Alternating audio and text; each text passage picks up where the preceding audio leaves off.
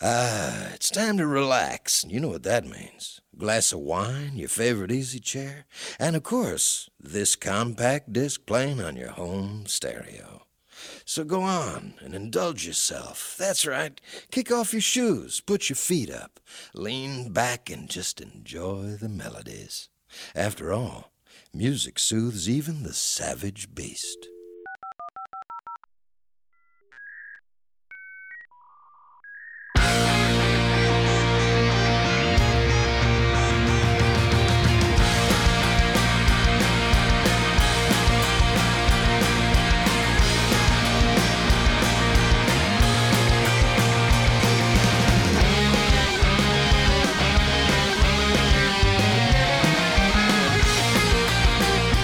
Bienvenidos y bienvenidas a una nueva edición de Rock and Rock, programa número 95.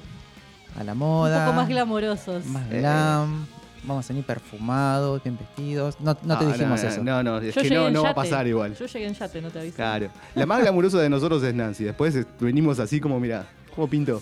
Las voces que escuchan ahí. El querido Beto Villa con su vocoder que trajo hoy.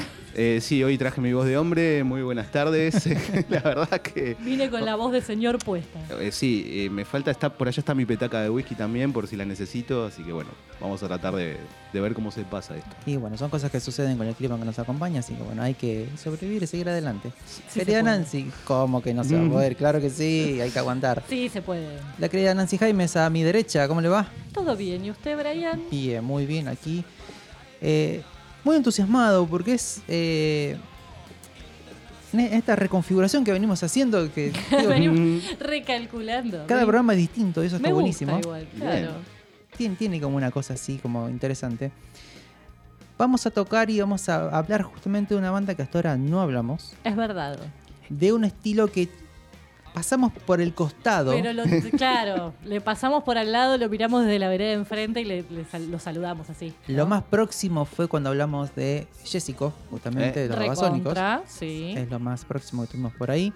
En algún momento que hablamos de eh, Bowie, cuando hicimos si Stardust, dijimos, bueno, un poquito va también por ahí.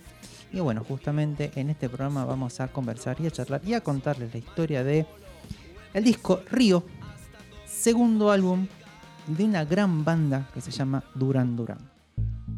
Es impresionante la cantidad de información que salía de abajo de las baldosas buscando Es data. fantástico, aparte bien documentado. Está muy bien que ellos mismos hayan prestado testimonio y contando lo que fue el el proceso y demás.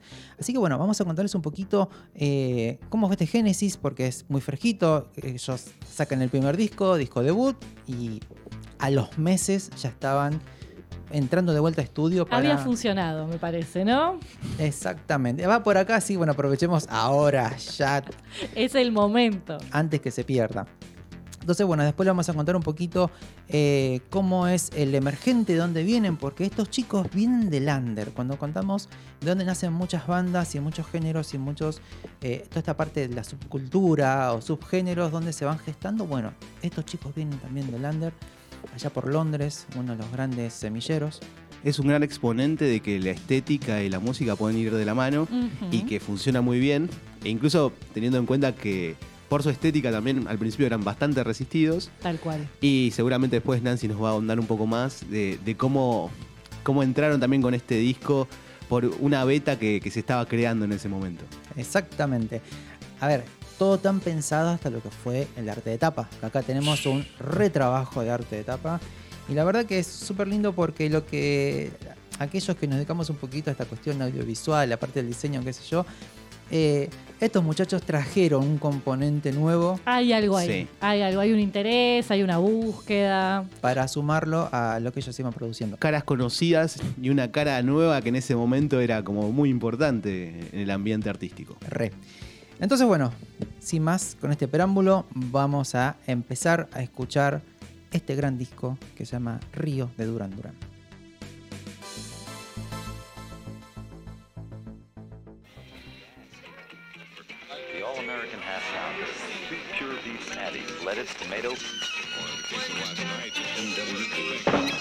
This is rock and roll radio. Come on, let's rock and roll with the Ramones.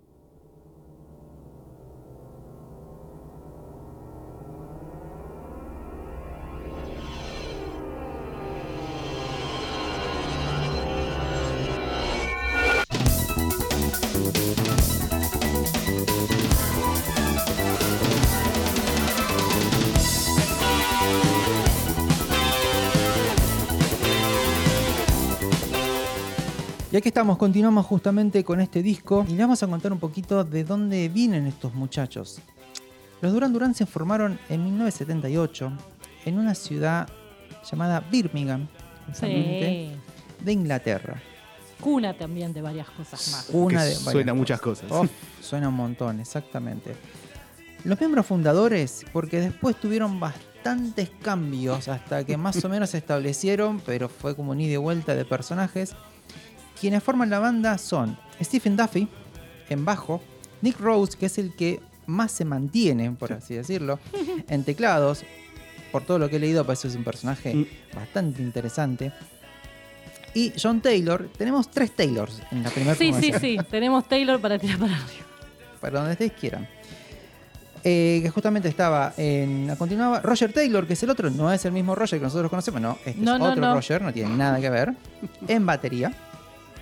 Lo tenemos a Andy Taylor en guitarra. Y al carismático frontman, y Nancy me hace con la carita Carismático, le queda chico, mirá. Simon Le Bon, que es justamente el cantante de Duran Duran. Esa voz que tenemos ahí, eso- toda esa parte histriónica, bueno, este muchacho es uno de los que potencian toda la parte eh, artística. Que justamente Simon Le Bon fue el entró, Como por un tubo. Mm, mm. dijo, a ver este muchacho, eh, listo, déjalo acá, no me lo muevas. Estos muchachos vienen de la emergente de lo que se llama la escena del under de los New Romantics. ¿Por qué New Romantics? Porque toman un poquito eh, esta cuestión de la vanguardia del romanticismo, allá por el siglo XVIII, XIX, ¿no? cuando fue todo, todo un nuevo movimiento. Porque aparte de hacer música, mezclaban la parte estética, la parte de la moda. Y acá es que las primeras cosas disruptivas y raras que podemos decir. Estos muchachos venían trayendo y dije, bueno, a ver, aparte de hacer música, porque después, en su momento no era un tan rock, porque es una banda de lo que fue el New Wave. Entonces empezaban a entrar los teclados, los sintetizadores, los nuevos sonidos, las maquinitas. Claro, pero no nos olvidemos que el New Wave es una respuesta también al, al punk rock. O sea, trae consigo como una estela de, bueno, salgamos de, de solamente esto, hay un montón de cosas que podemos agregarle a esto que estamos haciendo porque están saliendo estas maquinitas a la venta. ¿Por qué no nos fijamos qué pueden hacer? Y la simpleza, ¿no? Creo que también es eso, encontrarse con nueva tecnología, jóvenes todos. Ver, recordemos cuando fue el estallido de la revolución punk, también eran todos jóvenes. Claro. Y varios años después, porque lo que tuvo el estallido, como contamos siempre en la Revolución Punk, fue que después de un par de años se empezó a abrir esta cuestión de para dónde iba lo electrónico, para dónde iba lo dance, para dónde iba esta. Y también lo mismo, la simpleza de poder tocar un instrumento y que hiciera ruiditos, hace musiquita. Hace cositas, pero bueno, hay que, hay que saberlos usar igual, esa es la gracia, ¿no? Exactamente. Diez años después, más o menos, en realidad a partir de la mitad de la década de los 80 hacia fines, es el nacimiento del glam rock. Claro. Pero son bandas más duras. Sí, que hacen más hincapié en canciones de otra duración y más cercanas a otros estilos, con mucho más este arreglo de guitarra, ¿no? Como que la búsqueda va no, no exactamente por el mismo lugar. Exacto. Y toman también de la moda y de los fashion Total. la parte más ridícula, ¿no? Porque parte era eso. La exageración, ¿no? La búsqueda de exa- exageración a propósito. las pelucas, los maquillajes, las tachas, eran los colores. El animal print. El no nos olvidemos nunca del animal print. En calza, que decís, ¿por qué? Y no te vas a olvidar nunca, porque No. ves No, una de no. esas fotos y decís, ok, listo. Se Me, queda para siempre impregnada. me acabo de dañar la vista. Pero bueno, eh, estos muchachos iban por otro lado. eh, a ver, un estilo más refinado, más cuidado. Ellos se preocupaban justamente. Es muy lindo ver los primeros videos que ya en un momento vamos a contarles. Sí. eh, había toda una propuesta estética y visual. Y ellos lo que buscaban eran hacer algo nuevo, hacer algo que realmente fuera agradable y que generara una disrupción desde otro lado. ¿no? Se iban- iban- estos muchachos iban, entendieron porque esto, che, esto va por, otro, por otra parte. Total. A ver, en esta factoría, obviamente, ¿quién estaba detrás? Y no podemos decir que David Bowie no era uno de estos precursores que estaba sucediendo Pero por por ahí. supuesto. Lo tenemos a Mark Bolan. Dice, Mark, sí, me suena, me suena. Sí, chicos y chicas, los T-Rex. Mm, tal cual. Viene por ahí. Roxy Music, uno de los grandes referentes cuando tenemos que hablar de lo que fue la música de los 80. Esta música que eh, coqueteaba entre lo que es el dance, la electrónica, el rock y toda esa, esa, esa movida. A ver, los- cuando hablamos de los Blondies, los Blondies hicieron un cambio, empezaron haciendo rock, punk rock y se fueron un poquito a lo que fue el dance y después medio como que Total. volvieron. Y, a ver, si bien entendieron que eso vendía, mantuvieron esta cuestión de mantenerse dentro de su propio estilo. Que es un poco lo que los Duran Duran buscaban, tener su propio sonido. Algo que los identificara a ellos. Sí, tomar esas cosas más como ingredientes y ver en, en dónde y en qué medida querían utilizarlos, más que por el efecto nuevo, digamos, en sí mismo. O sea, en realidad, más que, que repetirse a sí mismos, buscaban una fórmula que pudieran aplicar con algunos cambios que por ahí parecen leves o pueden ser un poco más complicados. Más sustanciales. sí, pero que, sin embargo, la esencia de la banda no se cambió. Exacto. A ver, otras banditas como para tener referencia, y acá está bueno que tomen nota y vayan a buscarlas porque van a encontrar sonidos y cosas. No dejan de ser bandas de segunda línea o de lander que Ujú. se mantienen ahí. Que les puedo decir, los Visage son unos. Los Spandau Ballet. Tenemos eh, A Flock of Seagulls. Flock of Flock Seagulls Seagulls. tuvo un hitazo que es eh, Far Away, creo que se llama, o Run Far Away, Run Far que Away. es fantástico. Exacto. Aparte fue muy loco porque ya vamos a contar lo que fue, coincidió con los años de lo que fue eh, la explosión y la inauguración de MTV. Y traían canciones de hacía 3 o 4 años que habían sido éxitos en su momento. Claro, para poder reflotar ahí. Exacto. Y tenemos una banda más que se llama The Classic New Box y Culture Club Ah, de la mano de Boy George. Por supuesto, desde ya. Cuando empieza a hacer check, check, check, ah, mira dónde vienen todos estos muchachos. Por la prensa, como era un movimiento que sale de lo que es el under, de, un- de una subcultura, y se empieza a instaurar lo que es el mainstream, los empiezan a catalogar porque estos chicos raros. Entonces salen ahí Sí, como raros es una forma muy sutil Muy de sutil. decirlo. muy suave. Los llamaron The Blitz Kids, Ujú. los llamaron The New Dandies, Ay, Eh, me encanta. Es muy buena esa. eh, es un sweetie, un The New New Dandies. Dandies. Y R- The Romantic Rebels, que es Claro. Vamos los rebeldes, a ese me gusta más Ese a mí. está bueno, sí, sí, sí. RR. Aguante los rebeldes siempre. Bueno, esta banda también no solamente eh, empieza a mostrar y empieza a traer estas cuestiones, estos sonidos, esta música que se estaba gestando y que se estaba, ya tiene unos años en el under, sino que también es una de las bandas principales de lo que fue la segunda ola de la invasión británica en Estados Unidos. Tema no menor, Tema no menor. porque la primera, la recordamos, fueron Los Beatles. Los Beatles. De la mano del otro lado venían los Rolling Stones prendiendo fuego cosas. Ya que está, ¿no? Igual con los Rolling Stones es medio. Es una invasión. Iban y venían porque iban y traían también lo que consideraban. Claro. Entonces es como. eh, Claro, Es verdad, ahí hubo, ahí hubo más un mestizaje. claro, es como dijeron, bueno. Es como que, que agarraron y dijeron, bueno, no matemos a todos los aborígenes, sino que vamos a. Primero a- robémosle su música. Claro, exactamente. Es que yo creo que lo que hicieron los Stones con esas visitas previas, en realidad no fueron como banda, sino que viajaba o Jagger o. Richard solos y se metían en todo lo que era el, el under y la música negra, sobre todo, ¿no? aparte del blues, aparte Sí, de- del jazz. Lo aprovecharon muy bien encima. Se la llevaron y, y le dieron todo un vuelo de otro lado, que fue un poco lo que hicieron los Beatles cuando viajaron a- para Oriente, cuando fueron a India. Por Que supuesto. trajeron todo un montón de cosas desde otro lado. No olvidemos los Kings. Sí, claro. Estaba pensando justamente en una de las anécdotas de los Kings que has contado ya en algún programa sobre derechos de autor y, y demás. Los chicos sucios, como le decían. justamente. hermoso. Bueno, todo esto confluye porque Río se estrena en el 82 y el primero de agosto del 81 se inauguraba MTV. Dato no menor. Y ahí les vamos a contar justamente ahora que los primeros videos ingleses que se transmiten en esta cadena de broadcasting, como le llamaban ellos justamente, en Estados Unidos para toda América, que después empezó, se desparramó por todo el planeta, Por supuesto. fue un hit del 79, o sea, dos años antes, que es un temazo, de la banda The Buggles, que se llama Video Kill de Radio Star. Ah, Es fantástico. nunca mejor elegido. Nunca mejor elegido. Aparte, lo vas escuchando y decís, ah, pero es un temón. Sí, sí, claro. Agua, agua, tenés que decir, ¿viste? If I was young, it didn't stop you coming through.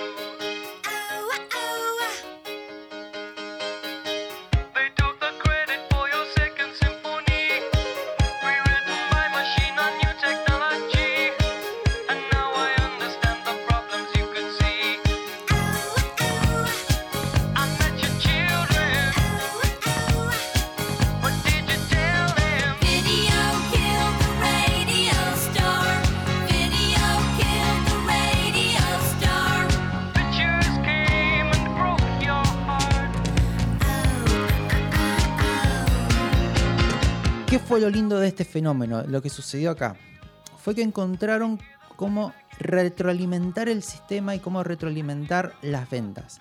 ¿Por qué? Las bandas dijeron, bueno, hay un nuevo canal, hay una nueva forma, vamos a hacer videos para promocionar la música. ¿Qué sucedía? Vos, en, que justamente es muy gracioso porque la letra de esta canción lo dice, Total. vos no podías eh, detener y rebobinar y volver a escuchar porque pasaba en la tele y esperar a que lo vuelvan a repetir. ¿Qué pasaba? La gente llamaba a las estaciones de radio y pedía esas canciones. Fantástico. Es fantástico. Entonces, ese fenómeno cultural, imagínate lo que reavivó no solamente toda la música de los 80, sino la música de los 70 también. Porque, claro, las bandas empezaron a decir, che, es por acá. Hagamos videos. Y en la industria telefónica.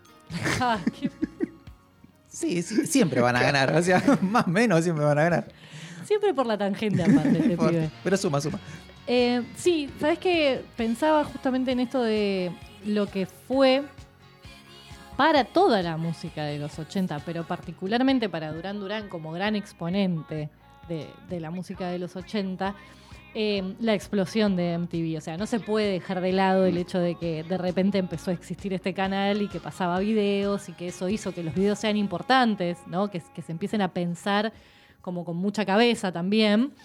Em, y pensaba en lo interrelacionado que está Duran Duran y MTV, o su explosión y su invasión americana justamente, porque fíjate que fueron los primeros en ganar el Grammy para Mejor Video, que se entregó en conjunto en 1984 a Duran Duran por dos de sus videos, por Hungry Like the Wolf, que es uno de los temas que está en Río, Que fue el primero que ellos estrenan en MTV. Exactamente, que fue el primero que ellos estrenaron en MTV. Y Girls on Film, que en realidad es de su primer disco. Exacto.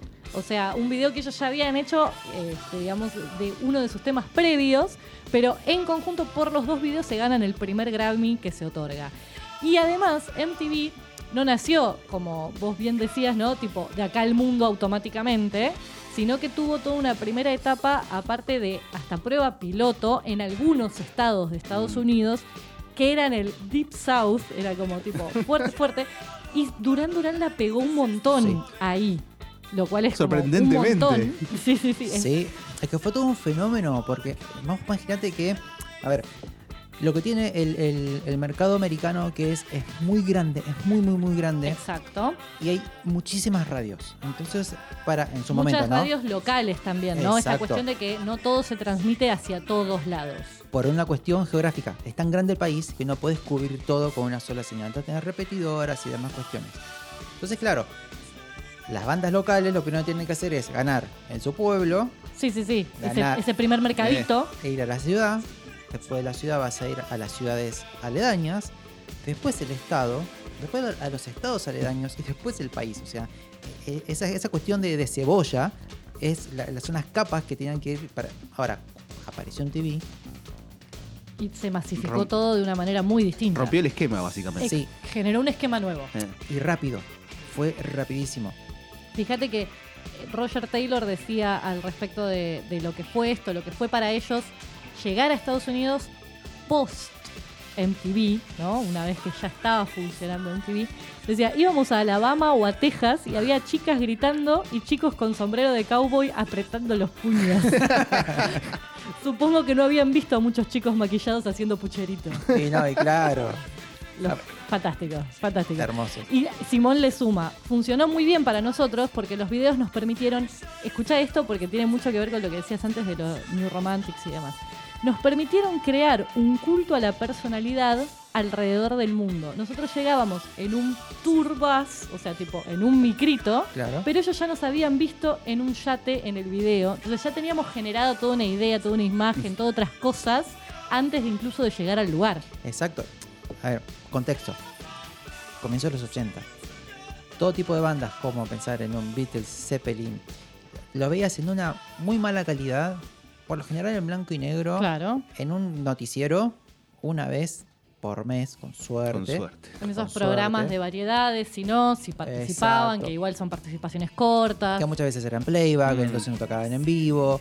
Bueno, toda una cuestión de cosas y vos los veías, los reconocías por la tapa de los discos. O por alguna revista o por algún medio. No los, no los- no los veías moverse como personas. Bueno, esto rompe justamente Total. todo. A ver, un par de, de- de nombres que se sumaron ahí en esta estela. Bueno, el queridísimo Billy Idol. Oh, sí. Hermoso personaje. Bonnie Tyler, Sí, Eh. claro. con su hitazo Total Eclipse of the Heart. O sea, si quieren un lento, ahí le- ese es- Turn around. por favor. Robert Palmer, the Ballet, Eurythmics, que justamente Eurythmics, también sí, de ahí. viene de allá, sí, sí, sí, sí. Los tenemos a los Culture Club que comentamos en su momento. Bueno, venían como diciendo, che, sumas, hay que subirse ya a esto, justamente. Alejándonos un poquito ya más de lo que es el rock, bueno, Def Leppard. Ah, claro. Otros que entendieron el negocio y ellos mismos lo dicen. Nosotros hacemos temas para vender. Ellos Eh. hacen un negocio, eso- ellos lo tomaron de esa manera y bueno, esa es su forma. Big Country, Simple Minds, Sí, que uno dice, ajá, y uno empieza a recordar los videos de la época. pero por supuesto. bueno, The Police, la grandiosa Annie Lennox, Sí. ¿sí? Y es en la época en la cual otro de los videos, estos videoclips que disrumpe todo, es Thriller. Claro. Sí. A partir de Thriller, aparte todo se vuelve mucho más cinematográfico, porque es uno de los videos que tenía en ese momento un presupuesto tremendamente alto, una narrativa, tenía como un montón de cosas, aparte de ser Thriller, que ya la canción era una explosión total, entonces le puso como muchas más fichas y, y subió la vara de lo que había que hacer para que un video esté bueno y tenga rotación. Exacto. Y creo que los Duran Duran también tuvieron mucho que ver en esto porque justamente Emi lo que hace es les duplica el presupuesto para la producción de Río porque ya le habían pegado, ya habían, el, el, el álbum debut fue un éxito y dijeron chicos, estos pibes la, es la promesa Hay va que acá. poner acá unas fichitas. Y estos muchachos producen seis videos de las nueve canciones del álbum. Sí. No nos olvidemos que para eso se van a Sri Lanka. Eh, O es sea, verdad. Pegan un viajecito a Sri Lanka para grabar videos. Tranca. Traca. Yo la haría igual, ¿eh? Ojo. Pero No, escúchame, de verdad hago, no. ¿sabés cómo la hago? si tenés lo que tenés, tenés- te, te pagan, yo voy. Corriendo. Así que bueno, vamos a hacer una pequeñísima pausa y retomamos para meternos de lleno en lo que es el álbum.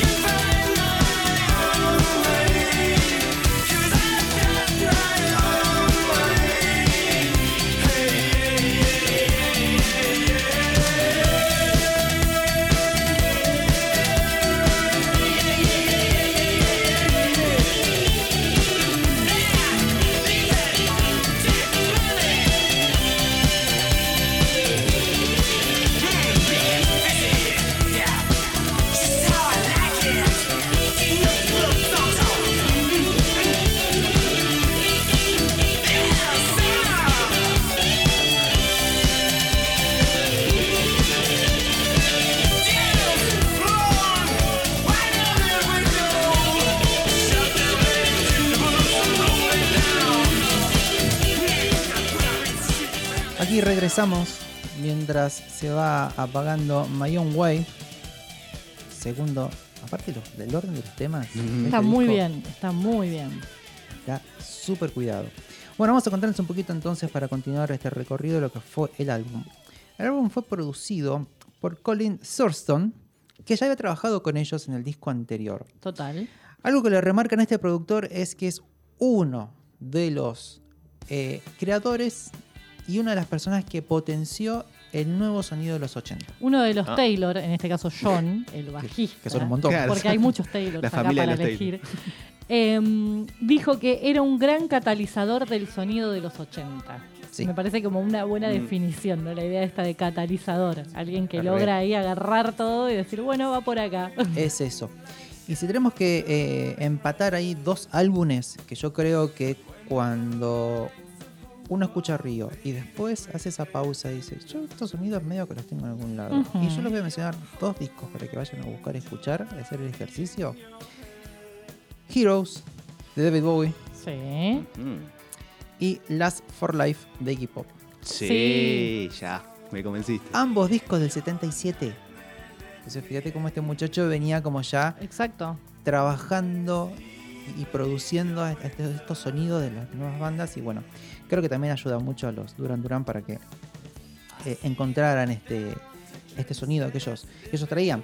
A ver, Y más cerca, en el, más cerca de ellos todavía y desde lo menos conocido, una de las primeras cosas que produjo solo Colin, porque venía trabajando ya, o sea, eh, eh, con mucha gente anteriormente, pero una de las primeras cosas que él fue como el principal productor fue el primer disco de The Human League, que Sí. también venía por ese lado, el disco Reproduction, y el single Don't Depend on You. Y si lo escuchan, tiene mucho ya de esas búsquedas de síntesis, ese tipo de sonido. sí, hay algo que también aprovechan toda esta, esta movida, a ver, con doble presupuesto, Olvídate. pero pudieron haber pasado dos cosas. Se pueden haber tirado como medio a chantas. y Se podrían bueno, haber gastado todo en drogas también. Y Absolutamente. hacer lo mismo. Y dijeron, no, vamos a hacer algo un poquito más experimental. Y yo creo que ahí está eh, un doble efecto. Por un lado, eh, no se encasillan y, y se encierran en su propio sonido, en el éxito que ellos habían tenido. Por otro lado, Nick Rose dice que no tuvieron tiempo, que fue tan rápido eh, entrar a ya grabar el siguiente disco. Pero que hay algo que sí les ayudó, que ya tenían muchos demos grabados y que ellos ya tenían en sus mentes los arreglos y los efectos que querían para sus canciones. No, no, me parece muy importante lo que decías de, de que podrían haberse tirado a chantas realmente, pero ya desde el principio, creo, en, en la canción en Río, en el comienzo, eh, lo que usan es un efecto de, tirando varillas de metal arriba de las cuerdas de un piano. Eh, y vos decís, ¿por qué se le ocurrió eso? Y no es solamente ese sonido, sino que en reversa. Claro. O sea, decís, Sí, jugaron con todo de todas las formas posibles. ya desde el primer tema empiezan a jugar. Entonces decís, qué, qué- qué buen augurio para el resto del disco. Sí, aparte yo creo que estaban en su mejor momento creativo. A ver, si bien los Duran Duran tienen una carrera muy extensa, tienen discos que son muy buenos, lo que está bueno de estos primeros discos es que uno empieza a encontrar estas cositas que se animaban, y bueno, obviamente tenían todo el backup de este productor, para meter efectos como la pitada de un cigarrillo, el, Sí. el sonido de unos, de, unos, de unos vasos de vidrio, el sonido de hielo, un montón de cositas, eh, más allá de haber introducido otros instrumentos, como puede ser una marimba, como puede ser un vibrófono, que son sonidos que, que quizás después, hoy, ah, ya estamos en la década del 2020, lo tenemos como más incorporado, este Claro, de sonidos de bandas que prueban. Pero hasta tienen en uno de los temas, que es el último tema del disco, hasta tienen una ocarina y sonidos de un documental de historia natural. O Sí. sea, y es algo que ellos ya venían igual probando esta idea medio de, de- de collage, porque justamente Girls on Films arranca con un montón de efectos que son de cámara, o sea, como también siempre con- en esta cosa medio conceptual de ir trabajando con aquello que tiene que ver con eso de lo que están hablando en la canción. Y además, algo que pasa que, que, tiene que ver con esto que decíamos, de por qué encaran así este segundo disco, es lo que decías antes de cómo eran tratados un poco Mm. por la recepción. Y es una cosa de demostrar que eran músicos en serio, ¿no? Que podían escribir tanto música como letras seriamente. Y después hay algo que tiene que ver con una decisión estética de que ellos querían capturar lo seductor de la vida exótica del jet set, o sea, querían generar como esa idea de, de- de personajes y de personas. Claro. Y además querían pegarla en Estados Unidos. Sí. O sea, es, eh, el objetivo de este disco era literalmente hacer esa invasión, entrar en ese mercado americano. Y eso se puede ver en Río, por ejemplo, como canción. Río en sí es una metáfora de Estados. Unidos. De- De hecho, lo dice, ¿no? Desde las montañas del norte hasta el Río Grande, que es literalmente los dos bordes, digamos, del país.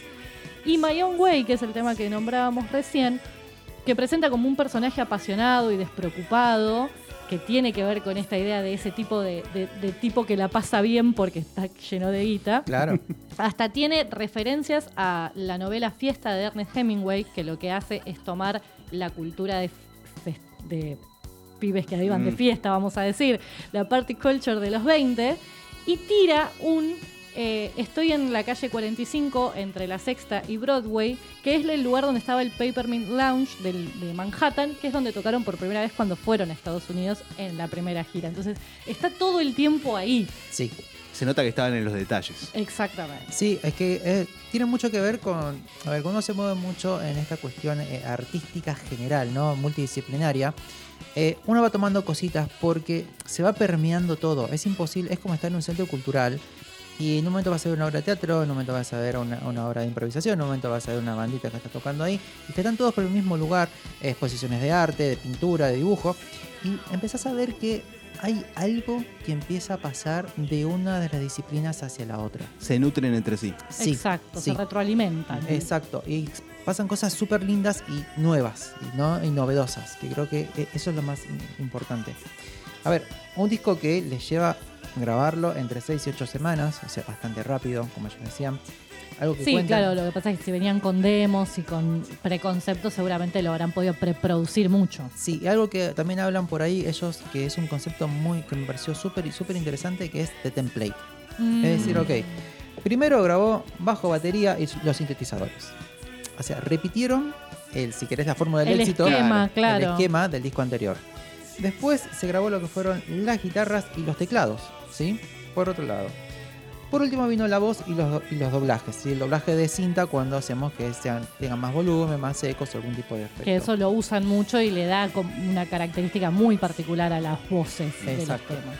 Como se habían grabado justamente en Londres, en el, en el, en el estadio, iba a decir, en el, en el- También. en el estudio EAR, fundado por George Martin, Sí, sí, Ah. tranqui, tranqui igual el estudio. productor manager de los Beatles.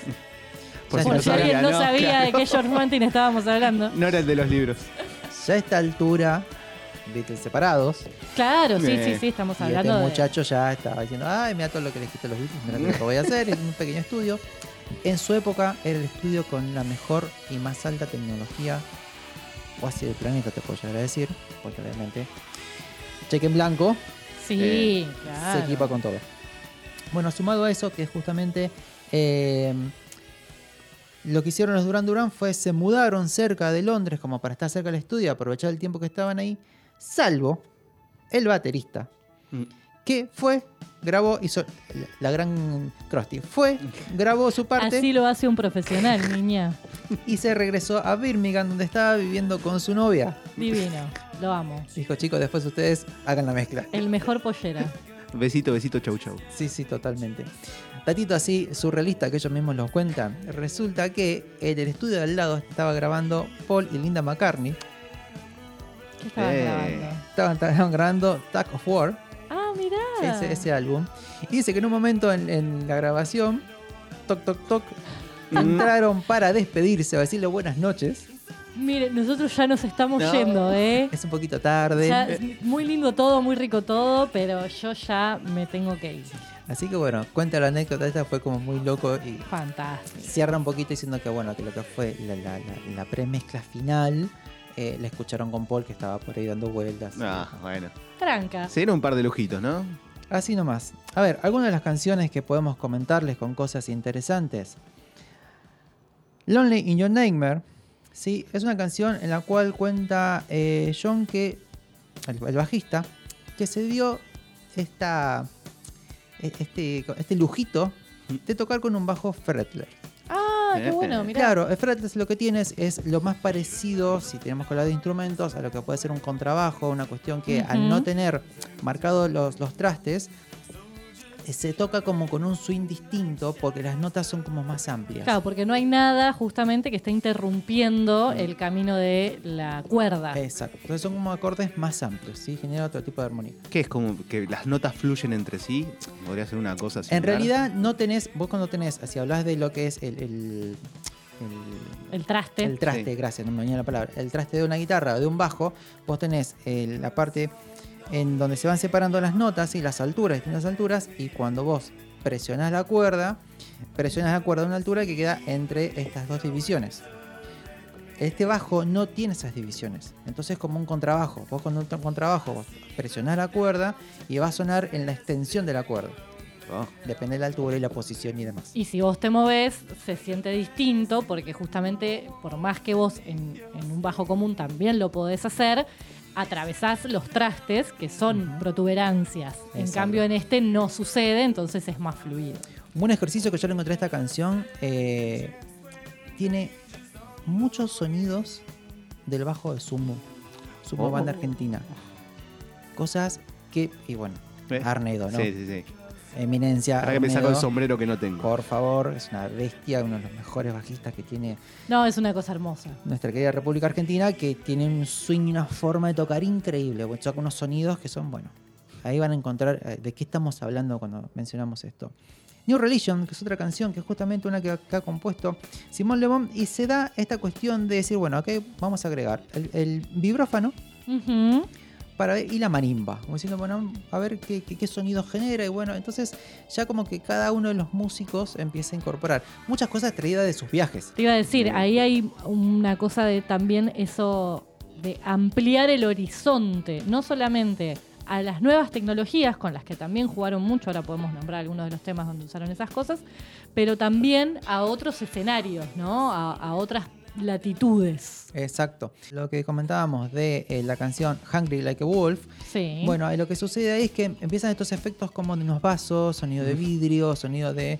¿no? Y que van incorporándose en toda esta, esta nueva música. Ahí usaron, para los nerdosos que quieran salir a buscarlos, el Roland 808, la drum machine, y el Roland Jupiter 8, que es un keyboard, un teclado, junto con un secuenciador. ¿no? Un secuenciador lo que permite es que armemos secuencias de cosas que se puedan repetir dentro de lo que ya tocamos.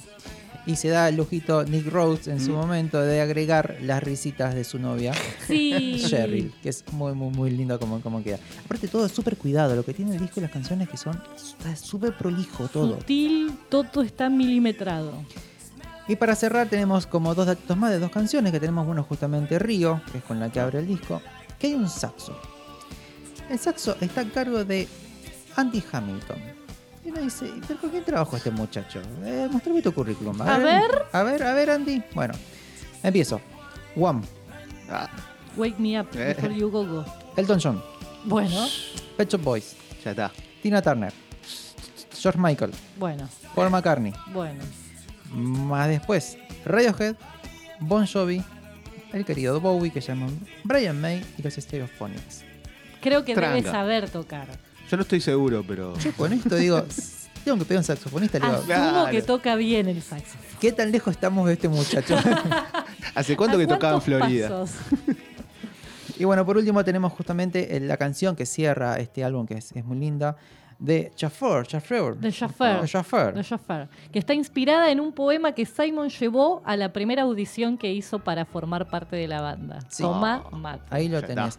Y que es una canción que salió como en un recreo que ellos cuentan, porque lo que tenía el estudio tenía como distintas áreas de descanso. Y bueno, se puso a jugar con el operador de cintas. Escuchamos siempre un operador de radio, qué sé yo. Claro. Bueno, en estos momentos se grababa todo en cinta, tenías un operador de cinta que era el que cuidaba cómo se, se registraba todo, llamado Blavel, que iban conversando y haciendo juegos con los sintetizadores y algunos sonidos de cubo de hielo. Y dijeron, esto puede andar por acá, esto por qué sé yo. A ver si funciona. Y le suman una ocarina, que es un Ah. instrumento de viento muy, muy lindo. Que se han jugado al. Zelda, lo Sí, conocen muy bien. Sí, exactamente. que es un instrumento de viento que se llama como una flauta, pero más rechoncha. Las típicas flautas de pueblos eh, aborígenes, ¿sí? Sí. Es- hay un montón, si viajan en algún momento por cualquier lugar, acá en Argentina les puedo decir, lo que es toda la parte de- del oeste, del Cada oeste uno- norte. Claro, cada lugar tiene un poco como su propia versión. Nosotros tenemos la, más la pan. Ocarina lo que tiene son muchos agujeritos dentro de una misma estructura. Exacto, exacto. Y bueno, para cerrar ya esta parte justamente del álbum, eh, la mezcla, le hicieron la mezcla final 48 horas. Tranca. Porque justamente les dieron fecha para terminar el disco y 15 días después tenían que irse a Sri Lanka. Ya tenían el pasaje sacado. Así que tuvieron que meterle con todo. Ya que lo mencionás, eh, Chofer es la canción, bueno, en realidad el video favorito de Nick Rhodes. Mira. No sé si tiene que ver con su llegada a Sri Lanka, que llegó, eh, él estaba esperando que lo fueran a buscar y él estaba esperando una limusina, ¿no? Una limusina con aire acondicionado, hacía mucho calor, el chabón ropa de cuero de pies a cabeza, No, de pies a cabezas. eh, y el peor outfit. Claro, sí, sí. En realidad, lo que estaba esperando era eso. ¿Con qué se encontró? Con un carrito, Un camión sin aire acondicionado, por por supuesto. supuesto. Y demoró cinco horas desde el aeropuerto hasta el estudio. Así que yo creo que debe ser por eso que es su video favorito. Tremendo, tremendo. Así que bueno, para cerrar ya esta sección, eh, un datito más es que justamente las canciones, las letras que escribió Le Bon, como comentó un poquito Nancy, eh, tienen mucha poética, tienen una cuestión de una profundidad y una oscuridad muy relacionado a lo que venían escribiendo Jim Morrison y Joy Division. Uh, No sí. es poco. Sí, de hecho hay, hay una que la tiene un poquito, o sea, parte de la inspiración, no solamente, pero parte de la inspiración tiene que ver con King Lizard de, de The Doors, o sea, Sí, de. Morrison particularmente. O sea, que viene muy por ahí. Qué bien. Así que bueno, vamos a hacer una pequeñísima pausa, escuchamos un poquito más una canción y venimos con la arte de tapa. ¿Con quién? Contigo, ahí volvemos.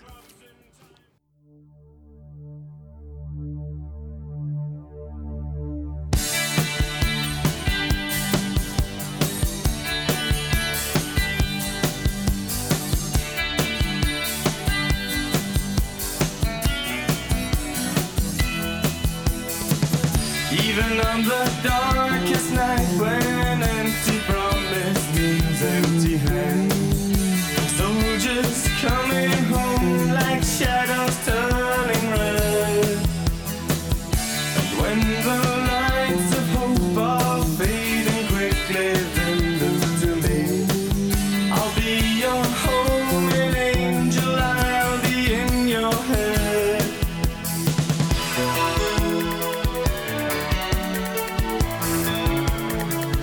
Because you're lonely in your nightmare, let me in. And there's heat beneath your winter, let me in. Regresamos aquí con la canción que eligió para su columna. Eh, Lonely in Your Nightmare. Sí, señor. ¿Qué tenés para contarnos del arte de tapa? Y en realidad tengo que un par de datitos así como satélites también, pero no hace falta decir que esta también es una etapa icónica. Sí, total.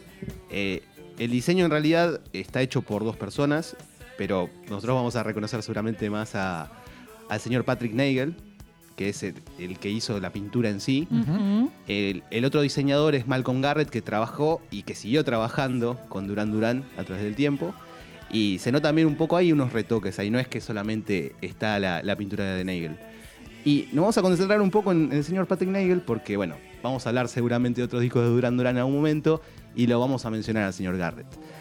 Así que vamos a hablar del señor Nagel que muchos dicen que es, eh, es una lástima, por supuesto, que se fuera tan rápido por todo lo que podría haber dado.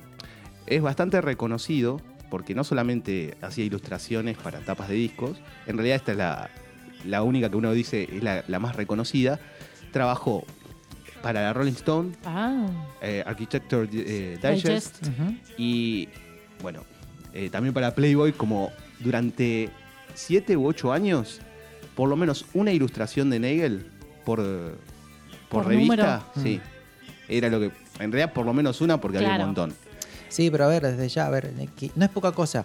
Si bien, No. si bien nosotros relacionamos todo lo que es la parte más oscura, lo que fue el, el- el universo de Playboy, pero era una revista que dentro de todo lo que había era la que tenía mayor calidad gráfica. Fue una de las primeras que publicó al autor de Fahrenheit, Ray Bradbury. Las primeras historias de Ray Bradbury salían ahí porque en otros lugares no se las aceptaban, entonces tenía algo de transgresor más allá de la fama que hoy tiene o, o- o a qué se terminó dedicando más exclusivamente. La en distancia, un tal cual. principio, claro, en un principio había algo de disruptivo que iba más allá de eso y que tenía que ver con muchas expresiones artísticas. Sí, es, es más que nada muy reconocido Nagel por la mujer Nagel en sí. Mm. Eh, Lo denominaban de esa manera y se nota en la tapa del disco en Río. eh, uno puede ver claramente ese estilo. Bueno, una mujer de, de piel blanca ya directamente opaca porque Claro. le usaba mucho el contraste. Labios muy rojos y, carnosos, pelo negro. Es algo que se repetía. eh, Tomaba mucho, por supuesto, de mujeres importantes en su vida. Eh, bueno, madre, Hmm. hija, esposas, una amiga de la infancia. Bueno, bastante reconocido. Y lo que quería recomendar, así como por el costado, es que podemos ver, hay un documental que se llama There's Something You Should Know, que, bueno, hace un juego de palabras con un tema después que sacó Duran Duran. Esto que salió en el 2018 lo hizo la BBC.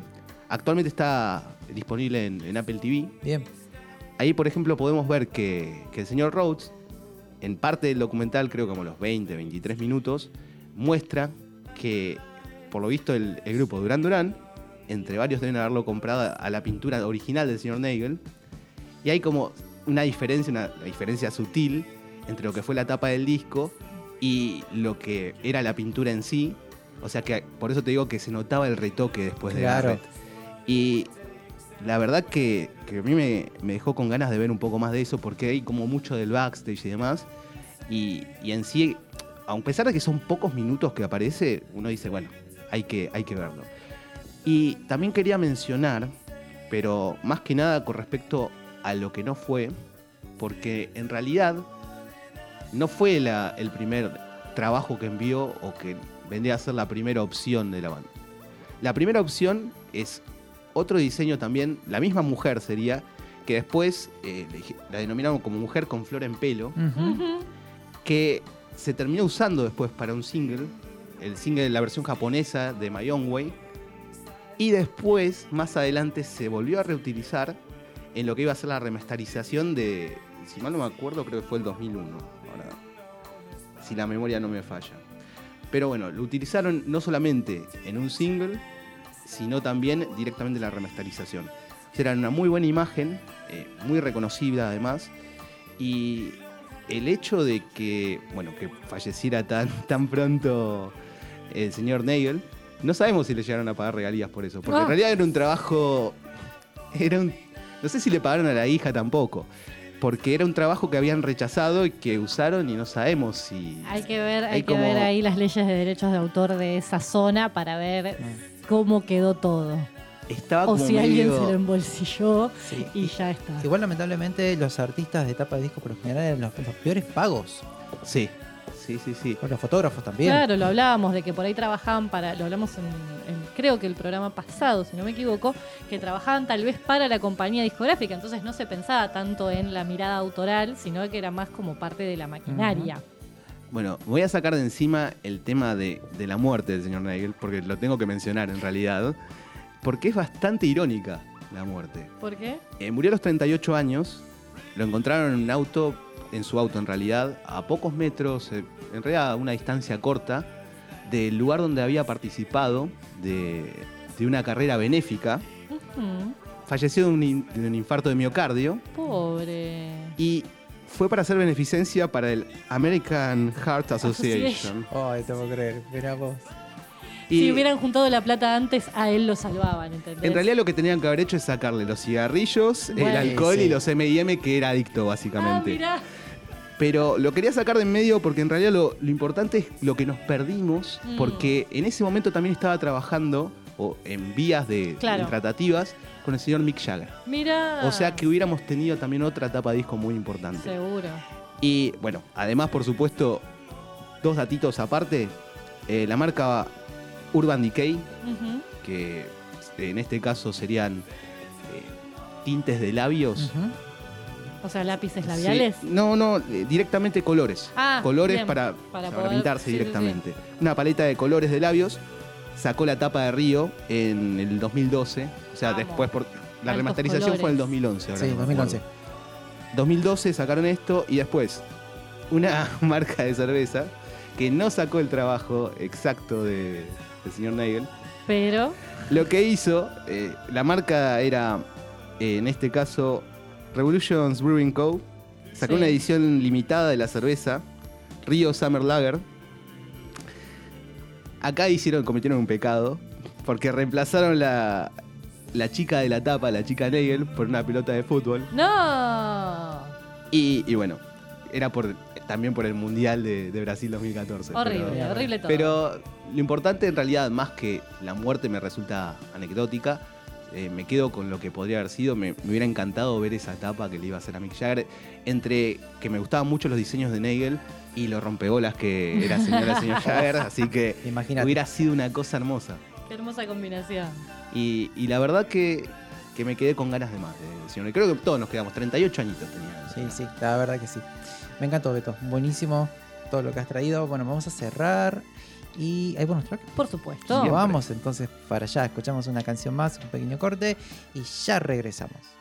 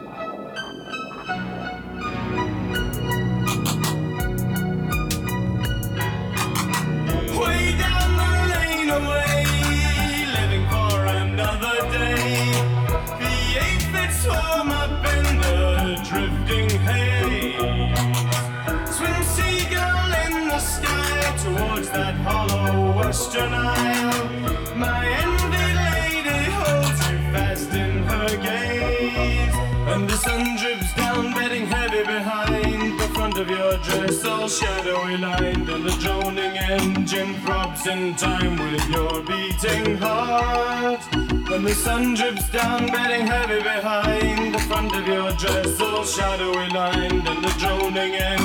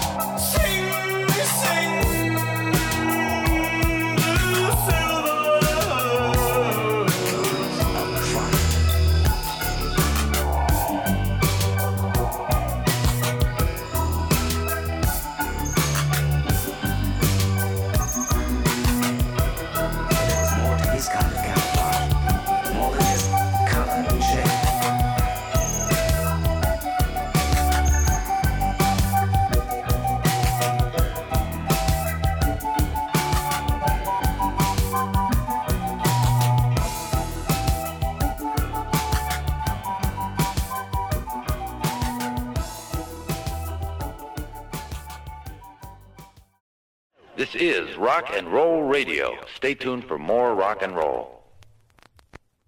Creo que les gustamos mucho. Mande matar a los Rolling Stones. Señor, ellos no son. Obedezca.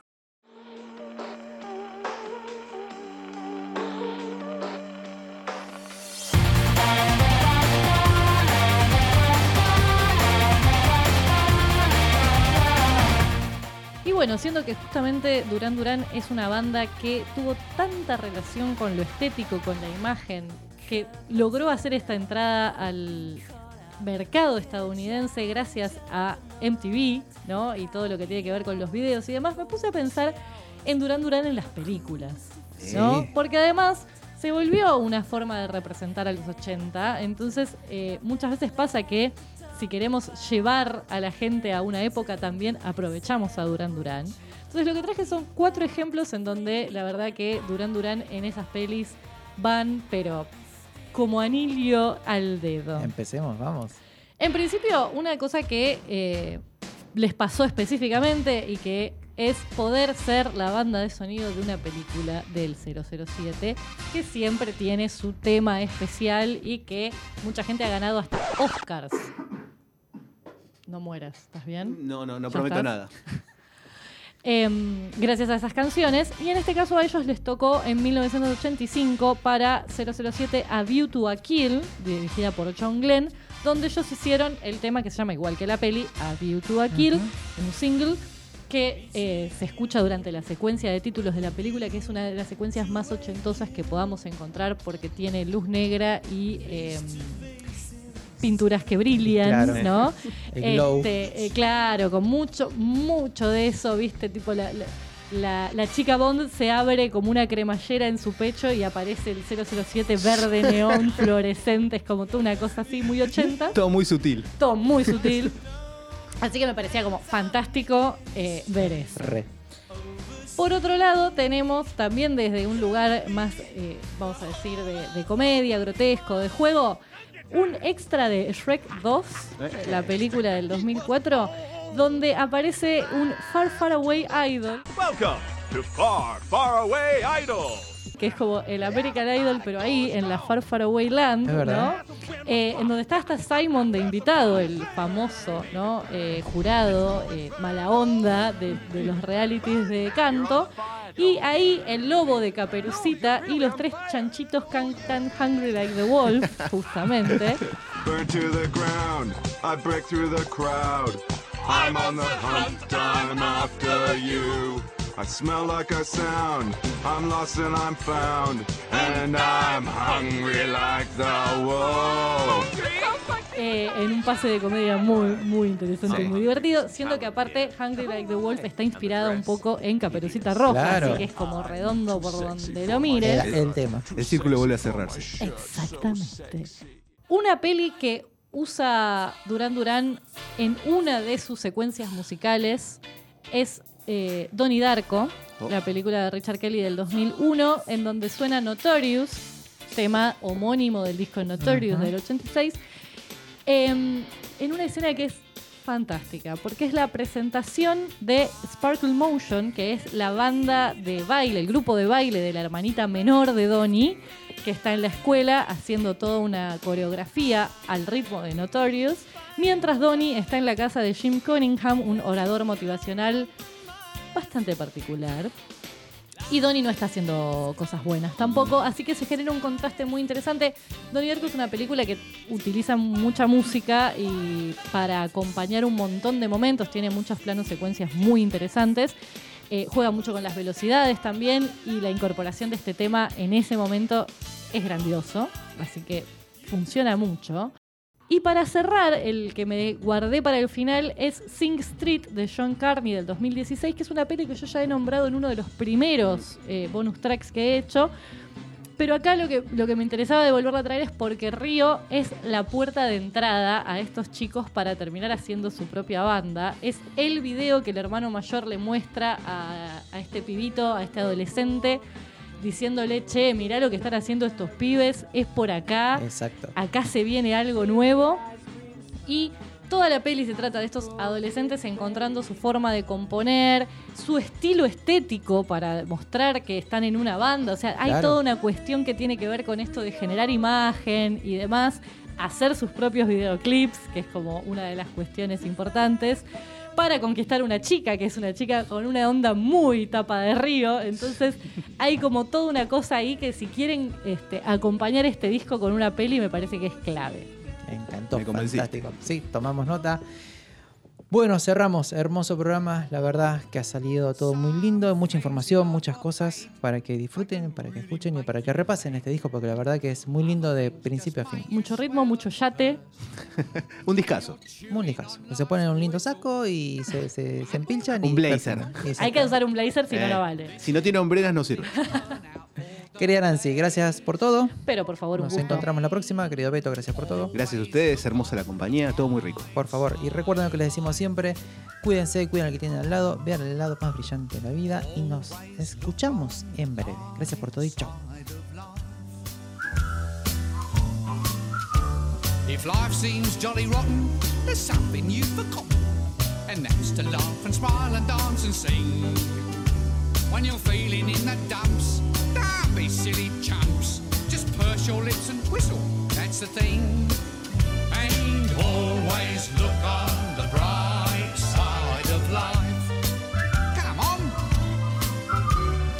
Always look on the bright side of life. When you're in the World Cup and all your hopes are up, and everybody wants your team to win, and they go and let you down and come slinking back to town. It's time for this daft song to begin. So always look on the bright side of life. Cheer up. Next time, always look on the bright side of life. For life is quite absurd, and death's the final word. You must always face the curtain with a bow. Forget about your sin, give the audience a grin. Enjoy it, it's your last chance anyhow. So always look on the bright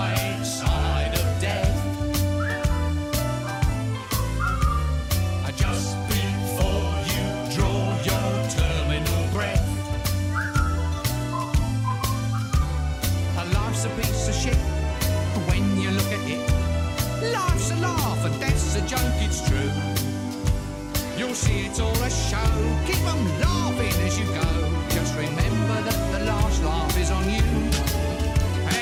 Always look on the bright.